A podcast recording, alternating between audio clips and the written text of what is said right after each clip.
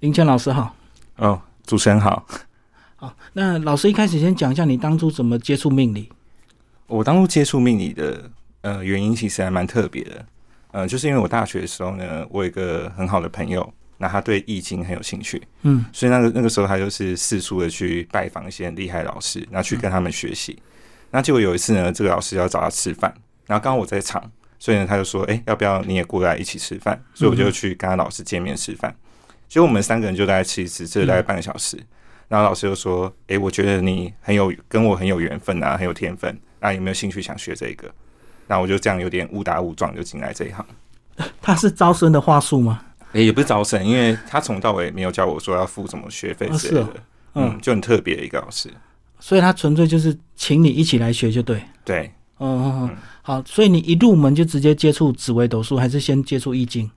一入门的时候先接触紫微斗数，嗯，嗯然后老师后面就会告诉我说有什么相关教材你要读。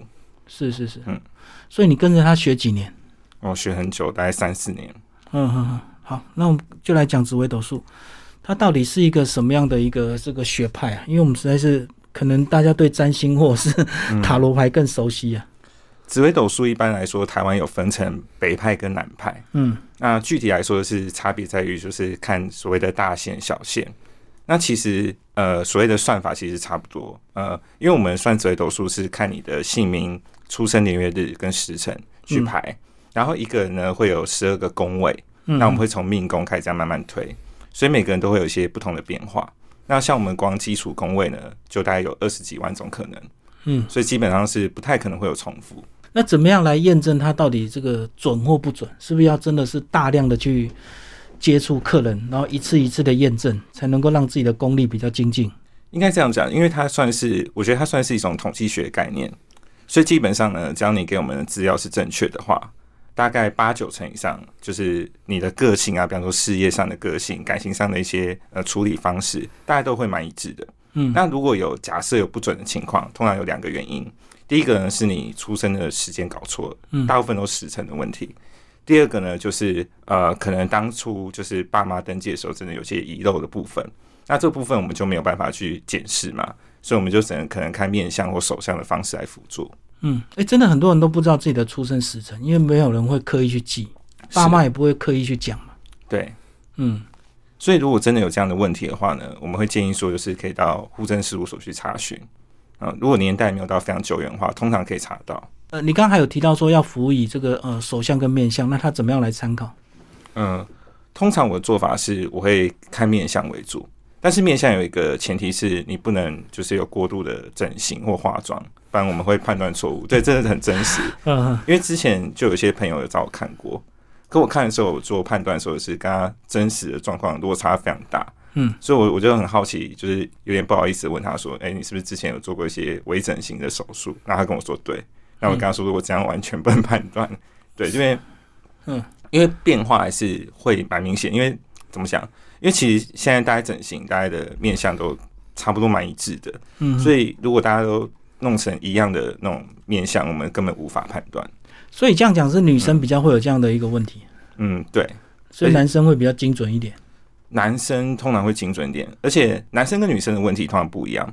女生通常是执着在人这件事情，男生是执着在事。那我们常说这个相由心生啊，嗯，那可能你先天的这个长相，后面会因为你个人的修行，长相会有点改变。是那这个怎么样来去呃减少误差？应该这样讲，就是我们常会强调一个观念，就是呢，算命呢是帮助你去理解这个命，但是多数的选择权其实是在你手中。嗯所以我们常会鼓励大家说，今天不管呃你算出来的命盘是如何，我们都会说你不是有这些所谓的优缺点，你是有这些特点，所以你应该运用你的特点去发挥你的优势。嗯，所以你要专注的是哪些地方是你很容易被别人欣赏或被别人肯定的，你就努力去做。但是你不用去太在意说啊，因为某些地方，比方说我可能做事情比较急躁，嗯那我是不是要刻意的修改？我觉得这倒不必，因为这太违背你的本性。所以应该更关注的是如何发挥你的优点，让你的就是所谓放大你的美，让你优势变大。嗯这好像是也是这几年新的这个教育形式，就是要欣赏小孩的优点，是而而不用刻意一直逼着他去改正某一些缺点。是，就不要变成一个标准化的一个模板。嗯，你这样入行到现在几年了？我从学学这件事情到现在已经快十年了，嗯嗯嗯，对，那正式职业大概四五年，是是是。然后最多人问的问题大概是哪一些？最多人问的一定都是感情，哦，女生问感情问，男生应该都问钱吧？男生大部分都是问事业，创业啊，能不能跳槽，嗯，嗯尤其是如果有出国计划，嗯嗯很多人会问这个。然后你们这个身为一个命理师，有没有一些基本的这个规则啊？就是有时候不能太直接的铁口直断，或者是帮他下决定。应该说，我们有一个很大的忌讳，就是不要急迫，嗯，不要帮别人乱做决定。好，比方说，如果他今天呃想从事的行业有三个选项 A、B、C 好了，嗯。我们可以告诉他每个选项 A、B、C 各有什么优点跟缺点。可是我们绝对不能说哦，我看呐、应该选 A 就好了，这是大忌，因为我们因为毕竟我们是以个人观点来看，可能选 A 适合，但你不知道他如果真的做了决定，未来会发生什么事，你不能帮他承担这个责责任。但是会有一些新的命理师会这样子嘛，会走这样的一个风格，对不对？呃铁口直断。有些会，我觉得这比较像是炫技的部分，因为比方说，如果他很准确地告诉你说，诶，两三个月以后发生什么事，然后如果真的命中的话，那对方基本上以后就会一直找你嘛，就变成一个死忠的粉丝。其实有点像股票分析师、嗯啊，你不准的话，你就你就不会找他，但是总有一你总会有一半的几率说对嘛。是，然后所以这种大数法则就是永远你都会有一两个铁粉一直被你说中这样。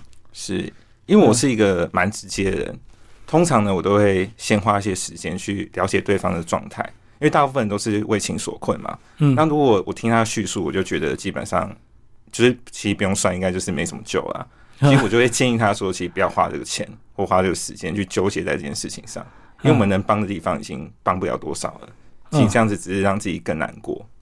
对所以这样讲，有时候命理师还要有心理师的一个技巧。嗯，我觉得需要，所以我自己有在修很多心理智商的课。嗯，嗯对，我觉得需要这一块，你要懂得去倾听。然后你个人还有进修其他相关的吗？我个人像我后来像比方说塔罗牌，那是我后来学的，嗯因为有很多的顾客都会有算过塔罗嘛，他们可能就会跟我讨论一些事情，哦，那这个我就后来会去学。然后再就是我觉得智商技巧这一块，对从事命理行业的人应该都会需要。就有时候讲话不能太直接，也不能伤害客户。应该说你要有耐心，但是哦不要有点自以为是去引导他们说什么话，因为我们的目标是让他讲出自己内心的话，嗯嗯，嗯，然后再看跟我们算的有没有符合一致。所以这样前提就要先倾听啊，不能够先指导一大堆，他就可能就不太敢讲。对，因为有的人个性比较害羞或比较紧张，嗯嗯，所以一开始一定要先建立信赖感。嗯对，所以我觉得，因为我大部分都是做线上的，所以我觉得我做线上会有个优势，是我不会很有明确的时间压力，我可以把它排比较开一点。好，那线上跟现场的技巧差别在哪里？我觉得现场比较大的压力是，呃呃，顾客对你的反应其实会非常明显。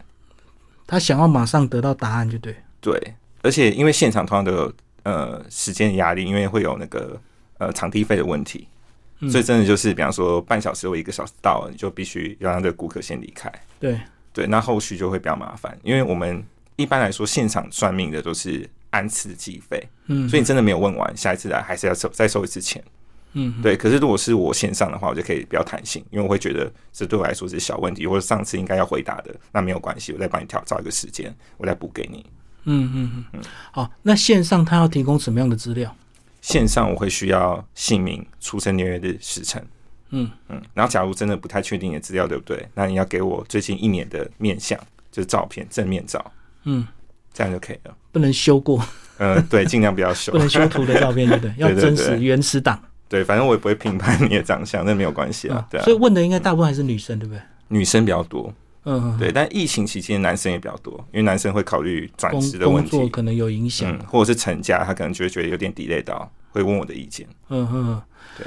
然后你职业这么多年，会不会把客人的情绪或客人的生命经验压在自己身上，让自己有点不能喘息？因为你可能要太听一些很多负面的故事。我觉得这是难免的状况，因为我知道我们这一行有很多前辈，其实他平常休假都是要去看智商师的，哦。所以他有些压力，但是他不会敢不敢跟别人讲。是，对，那我自己的做法是，像我一开始也不知道，所以我会承担很多压力，尤其是我又会一直听听听，然后不好意思打断别人，然后后来就发现这样子不行，所以我现在都会排比较多的休假，就是那几天就是完全空白，嗯，我最多最多就是顶多写写文章，或或是跟我的朋友吃饭，但是其他跟命理有关的事情我都不处理，完全排开。对对对，我就让自己留白。然后我觉得留白之后，我的生命就更加的怎么讲，更加的开阔吧。你会知道说，生命有很多部分，不只是工作或帮助别人。那前面是你一定要先过好自己的生活嘛？你自己都没有能力，你要怎么去帮别人呢？嗯嗯。所以你的舒压方式就是留白，对，不是去做一些旅行啊，或者是去去做一些什么什么休闲。有时候会旅行，但我通常都没有目的。比方说，我可能决定要休两天，然后我想说，好，我可能很久没去高雄，就去高雄玩，我就直接出发了。嗯，对我是不会事前计划，因为我会希望有些惊喜。然后可能有时候去高雄的时候，可能哎想说见一些高雄的朋友，那我可能就临时约他们，然后跟大家吃一起吃个饭或干嘛。你觉得身为一个命理师，个人的生命经验有没有重要？我觉得个人的生命经验是一部分，但是我觉得更重要的是你能不能接收到别人的经验，或是别人跟你求救。我觉得这一块还蛮重要的。对啊，因为我觉得有些人如果他没有这样的设身处地，或没有共同的经历，他可能比较不会有同理心。那他回答可能就会比较降气，或者是比较自私化这样。我自己记得我刚当初刚从事这一行的时候，呃，那个时候我还比较自以为是。然后有一次我就跟对方讲很多就是我自己的看法的时候，然后他就很冷静的跟我说：“他说老师，我知道你说的都有道理，可是你今天都没有站在我的角度思考。”嗯，那。我因为你现在不是我，所以你怎么可以做出这样的评断呢？然后那一刻我才知道，说其实有很多东西，呃，应该说感同身受这件事情，我们永远不可能做到，我们只能尽量的去接近，去了解他说他大概是这样的状况，那我们可以怎么办？所以，我现在会分两个状况处理。嗯嗯，第一个是就命盘上，就是具体的命理建议，给他一个分析。嗯，第二个是就他现实状况上，比方说他真的经济上有些困难什么的。嗯嗯，那这时候我会看看我身边有没有什么人脉可以帮忙他，这是更务实的。就我等于说双重管道去协助他。所以命理上就是一个理性的分析，那现实上你就会就你的情感面去协助他，就对。是，嗯，对，等于是双轨。像我之前呃，大概两三个月前，我有一个妈妈，然后。他要就是他要他要离婚这样子，嗯，但问题是，他脱离职场一些有些时间，他没办法马上回职场，然后之前疫情关系又没办法很快有得到一份好的工作，嗯嗯，所以那时候就问我该怎么办。那因为跟他聊的过程中，我发现他以前曾经有短暂的经营过一下自媒体，所以我告诉他说：“哎，我大概是怎么做自媒体的？我把我的方法跟步骤都告诉他，然后教他上手。”嗯，所以他后来大概花了几个月时间，哎，就开始把这件事情慢慢做起来，有收入，然后就比较放心。嗯，我就觉得这比算命更直接。好，我们刚刚讲的是这个太理性啊，没有这个同理心，但是也有可能是太过投入感情，然后可能把客户的事变成自己的事，让自己的身呃心情或者是处境跟他一样陷入困境，是不是太放下感情也是个忌讳啊？应该这样讲，就是因为我们算命的时候，你一定要站在一个比较客观角度或比较遥远的角度，因为这样子你才能确实的帮助他。所以我会运用一个心理智商的一个技巧，就是你要当成第三者。就今天我跟对方在对话过程中，我要假设有一个第三个人的角色，然后是站在旁边，然后我要用第三个人的角色去观察我跟对方的互动是怎么样子。嗯，然后我可以随时的做一个呃比较呃主观的切入怎么样？可是不会让我自己陷在那个情绪里面出不来。嗯，我会是提醒自己要有这个角色，当第三者的角度就对。嗯，好，那这几年有没有特别让你这个感触的？除了刚刚这个讲到一开始职业 被人家戳破，有点打击之外，我觉得最大的感触在于，呃，我觉得应该是现在时代，呃，可能节奏比较快。然后另外一部分，我觉得很多人其实慢慢分不清楚，说到底结婚跟谈恋爱的差别在哪里。很多人是觉得我我到一个年纪，可能三十岁、三十五岁，好像时间到了啊，我跟那个人好像也没什么缺点啊，就那就赶快结一结吧。可是实际上结了以后，可能会有很多的问题。对对，那其实我也会一直想要跟每个朋友呼吁说，其实你真的应该要思考，就是为什么要结婚的这个另一半的动机是什么？比方说讲个现实的事情，如果你今天真的发生一些状况。那需要，比方说另一半要签什么急救、急救啊，或者是需要帮忙你去处理一些后面的事情。嗯，那这时候结婚这件事情，那你的另一半真的是可以担当起这种责任的人吗？因为很多人他可能当男朋友很棒，可是如果当另一半他真的很不可靠，嗯，你要去想这件事情，而不是哦我年纪到了，然后好像没有别的选项，那就将就吧。对，对我觉得这很可惜。很多人会因为这个相处习惯就自然在一起，是，然后出问题的时候，总是总是在困难的时候才会发现这个人不可靠这样子。对我觉得很多人就是还没遇到问题的时候，他会假装没问题。是是是，是我觉得你个人的这个账号或者是粉砖，其实你也蛮关心时事的，是你好像也会用时事来去做一些你个人的分析，对不对？是，对嗯嗯，你有没有特别关注的议题？我特别关注的议题应该就是呃，可能国内上一些政策吧。对，因为我觉得政策其实这件事情跟我们影响很算息息大，相关对啊，对比方说，我最近其实这几年我还蛮关心安乐死的议题，嗯。因为我觉得高龄化是一个无法抵挡的趋势。对，那我是蛮担心，我也担心我自己。嗯嗯嗯，是。这个事情就是其实每天都在发生，对不对？我们看，嗯尤其看到日本很多这个孤老死在自己家里的，没有人发现那种，是，嗯，或者是儿子女儿也七八遗十弃，那没哦办法，然后爸妈又一百岁，那怎么办？这是很可怕的事情。就老人照顾老人那种，对，嗯嗯嗯嗯。然后关心之后，你觉得你个人能够给予这个社会，或者是给你的一些粉丝什么样的一个提醒吗？我是很期待自己的影响力可以再变更大。可是影响力变更大的目的，比较不是为了要赚钱，是我希望可以号召更多人去关注这个议题。比方说，我个人很主观的想法是，我认为安乐死这件事情应该条件再放更宽。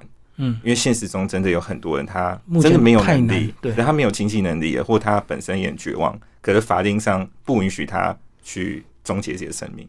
这个我们情感上都认为应该要放宽啦，可是好像法律上他就没有办法这么如人民所愿了。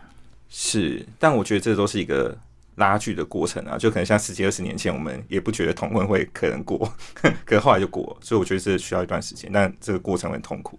嗯嗯嗯，所以这也是你身为命理师的一些社会责任，就对你很关注当代议题，然后会发文去让大家讨论。我觉得也不是某个行业才有的社会责任，我我是觉得，如果今天我们假如很幸运能够有一点小小的影响力，我们就应该去推动一些我们相信的事情，真的可以实现一些所谓的公平正义吧，或者是真的可以让这个社会更好的事。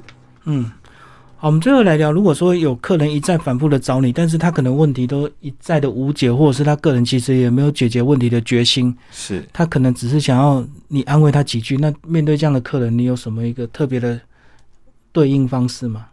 通常这样的客人呢，我会专门跟他约一个时间，蛮长的时间，可能一两个小时，嗯跟他好好的谈谈。就我想知道到底他内心本来纠结的点是什么。哦嗯，那如果假如他纠结点其实还好，就小事情，其实我就把它归类成就是当一般朋友来处理，我就不会再跟他收钱，因为我觉得小事。爸爸老骚的。对，但如果我觉得他是那种很严重，就是他不断的在重复，然后可能也需要一些智商师真的来帮忙他的话，我会建议他就是可能找一些专业人士，我可以介绍。对，嗯但是就比较不适合我，因为我真的帮不上什么忙。我、是心理智商，可能就心理有病对对对，这个超出我的专业能力，或他要医生。对啊，比如说情感面，很多人会抱怨另一半，那骂东骂西，可是你他又不离婚，那这个事情只会一直无限的轮回啊。是，所以你还是会有找一些心理商来做一些合作就对了。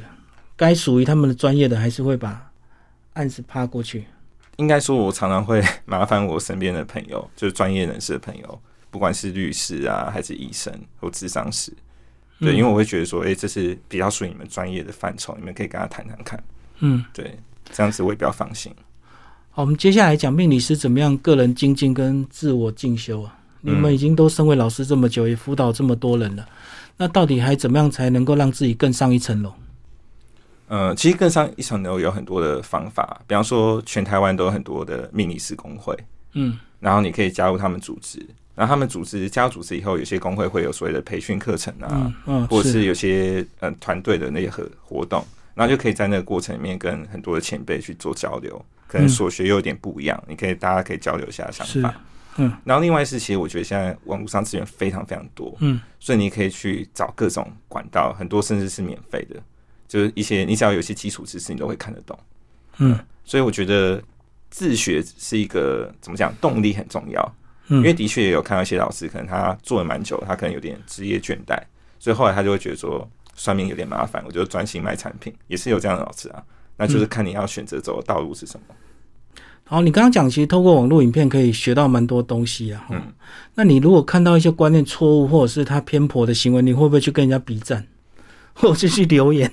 嗯，我知道不会啊，对，但是我有时候会用开玩笑的方式，嗯对比方说，可能有些人、有些朋友会很专注于所谓的前世今生，他会整纠葛，然后可能偶尔会留言说，就是即使你把这些所谓的前世，可能前十几世都解决了，可现在可能还是没有用啊，对现在人生没什么帮助。哦，我知道有些人会讲说他嗯。他知道他上一世是什么什么问题，所以他这一次要什么样怎么样怎么样。对对对对对。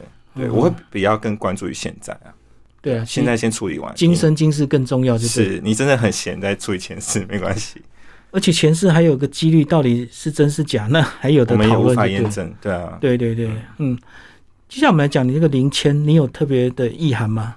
这是你的这个呃艺名嘛，哈，对笔名是。为什么取这个名字？应该说，这有一部分是我前辈建议的，嗯然后另外一部分也是名字字的关系，就是希望可以就是一直保持谦卑、谦谦君子这样子，就不要忘记自己是怎么上来的，然后你要永远珍惜，就是记得之前上来一些挫折跟苦，然后你要同理心的去带别人。哦，所以是用谦卑的谦就对，是。嗯，也是老师给你建议。是，嗯你刚刚讲你之前一开始怎么样，有有受到什么样的苦吗？在学习的过程，应该这么讲，就是呢，因为我们这一行其实还蛮论资排辈的，我们真的是还蛮看年纪，行就对。对，真的是看年纪，对，所以我们这一这一行，呃，我们业界常常会开一个玩笑，就是说，其实我们这一行也没有考验什么你的功力，反正就是你待的够久，你就有一天就可能会有一个不错的收入这样子，对。但是我自己是觉得，呃，因为时代变那么快，我就觉得说，如果我们有一些更好的观念、更新的观念，可以去打破过去的东西的话，那我觉得就去改革，一直去革新，而不是用一个系统一直用好几可是很多年轻命理师他根本不吃你们论资排辈这样的一个这一套啊，他嗯可能就是靠自己他自媒体的影响力，或者是他很会操作社群，他可能就走他自己强烈的风格。嗯这也是一个方式。这个这个怎么讲呢？这就有点嗯，我觉得这有点像是走所谓个人品牌，或者走一种有点类似艺人的模式，这也是 OK，我觉得都 OK。只是看你想用什么样的方式去发挥你的影响力，或去服务你的对象。所以以你自己的学习这个系统来讲，你们会很强调所谓的这个派别吗？就是我师承谁这样子？其实私底下还是会，但我个人是还好，因为我觉得只要能帮助顾客都 OK，什么方法都没差。而且现在学习管道很多元了，不像过去只能跟着一个老师嘛，就一所以你就自然是他的这个子弟这样弟子。对对对，其实现在很多。嗯嗯，所以是不是现在命理师他也要学习很多多元的这个学问呢？就不能只专注在命理这一块，或者是像你讲的只专注在紫微斗数这样？我觉得各行各业，只要你想要达到一个呃一定的等级的话，你都要一直要不断进修。对啊，因为客人可能问问问，他又突然问到西洋占占星啊，那你是不是也要回答他一下？是，像我自己的，像我自己的笔电啊，我是有做一个资料夹，就是我分很多档案，有嗯算命的啊，也有可能心理智商或什么金融投资。嗯所以，只要有客人问我到我很专业的问题，我就可以把档案交出来，我就可以直接告诉他说我是引用什么样的资料，然后告诉你专业的答案。嗯嗯嗯，所以这是基本功啊。对，这对我来说就是做功课而已。刚刚我们有聊到说你对时事也蛮关心的，那那对我们这个现代当下，其实因为疫情的关系，很多人被影响。那对有些可能正在受苦或者是工作被影响的人，你觉得有什么建议？我觉得所有发生的状况，其实基本上我们都不能改变，嗯但是你能够掌控的就是你自己的时间。嗯，所以既然现在，假如你现在是一个好像有点无事可做的状态，你就要很认真的去思考说，有哪一件事情是你真心热爱的，而且只要你认真做，可以做的还不错，还有一些收入，你就要往努力往这里思考。那假如如果你后来下定决心说，哎、我可以从这一块真的花点时间，我可以达到一个可能未来预期的报酬，那我觉得你就应该全力以赴，因为我觉得未来不管产业如何变化，带不走的就是你的核心能力，你要把你的核心能力摸到最厉害。嗯嗯，事情不能改变，但是你只能改变自己的时间规划。是对，没错，可是有时候提起劲就是最难的，就是那个起头那个当，就好像每天起床 的那一刻是最困难的。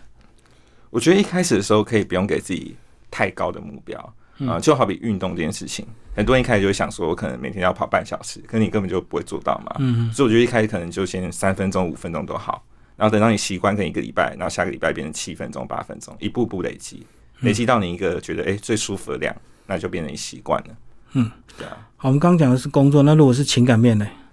老是爱错人，或老是爱一个人，可是他的坏习惯你一直无法改变他，那对这些女性朋友有什么建议？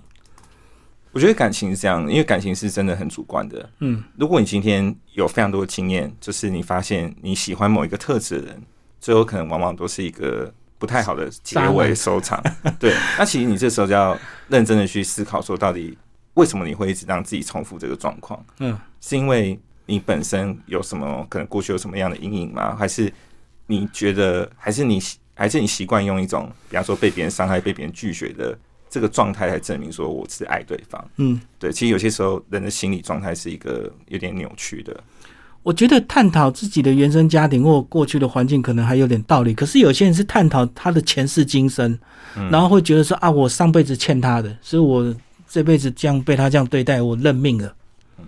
我个人其实是很不赞成这种解法，嗯。对我个人是蛮反对的，所以我我通常都会这样建议啊，就是如果你今天很明明就知道你花再多时间，对方也不会为了你回头，然后你花很多时间，对方也不可能再更真正的爱你，或者他只爱你的钱，那这样子你继续跟他待下去的目的是什么？嗯，对你就要认真思考这件事情。对啊，所以不是让他打完之后就还他了。对，因为爱一个人一定有一个根本的原因嘛。嗯，对，也许你刚开始跟他在一起前一两个月，他的确对你很好，可后面的那个懒散的他，或有冲突，彼此争吵他，那才才是真正他的本性嘛。那你就要认真思考，你真的可以这样子跟他一辈子吗？好，我们刚刚聊完男生的工作，聊完女生的感情，那忘掉一些人，有些人是家长，呃，家长望子成龙、望子成凤，然后会想要帮小孩决定他们的命运，决定他们的未来工作发展。那遇到这样的一个亲子冲突，有是不是也有一些人会找上你？是，小孩不听他的话，或者小孩不念他想要帮他安排的科系。通常父母会来问小孩的，通常那个小孩年纪都还算小，可能就不到五六岁，或才刚上小学，嗯哼，就很担心说小孩子未来会怎么发展。嗯。对，但其实通常这个时候我的重点不是在解小孩的命盘，我是在跟父母就是讲一些观念，父母沟通啊，对，就尽量让父母就是稍微不要那么抓住自己的孩子，因为其实你也抓不住，你有一天也抓不住，你应该更适当的去让孩子知道所谓的是非对错，还有就是如果孩子真的对某件事情有兴趣，你要多鼓励他，但是也要让他去培养所谓责任感，就犯错不要害怕，但是把他补回来就好了。所以这样是传统的父母咯。小孩很小就跑去问算命说这个小孩以后会怎么样，是不是？我觉得还蛮多的父母都是这样子，或者是呃所谓的丈母娘之类的，他们可能小孩还没出生，开始跑去算名字啊，如何如何。对啊，对啊，对啊。对，还蛮多人是这样的。哎，那这样是不是有人结婚也来算八字啊？会，嗯 男女双方拿给你算，可是你们又不能够直接铁口直断说合或不合啊？嗯，通常只能分析说双方可能有什么问题、挑战，或者双方有哪些地方适合。但是我个人是建议啊，如果你们真的都要确定要结婚，你就不要算了，对啊，因算了没有意义。你讲坏话 也不能够破坏人家婚姻，那你讲好话，万一以后不好又怪你。是对，除非对方很坚持，我才会算。嗯嗯嗯嗯，所以命理师也是个心理智商的一个工作哦。其实解决更多的是客户他个本身的一个心理状态跟问题。我觉得我们算是一个陪伴的过程啊，不敢说可以很具体的帮对方什么，但如果有些时候，哎、对方真的因为有些情绪或困难被我们接住了，那其实事后他爬起来之后，他可能就会，嗯，可能对我们会有些感谢吧，因为至少至少我的部分，我是不会趁人之危，嗯，我不会说因为你现在状况很差，我就跟你推销说哦你要干嘛干嘛，哦这样才会好，嗯对对对对 我我知道外外面很多这种，嗯，嗯，包括这个改名字也有嘛，改一个名字就要跟你要几千几万这样。对，嗯哼，其实我个人也没有很建议改名哦，虽然我有这个服务，对啊，我我也觉得那个真的是个人要努力，不可能一个名字好嗯。你就变好嘛。对，改完以后还是有努别的努力啊，要挑战，对啊，对啊，不可能。没事。嗯，好，我们今天非常谢谢林谦命理师为大家介绍他的职业，谢谢。好，谢谢谢谢谢谢大家。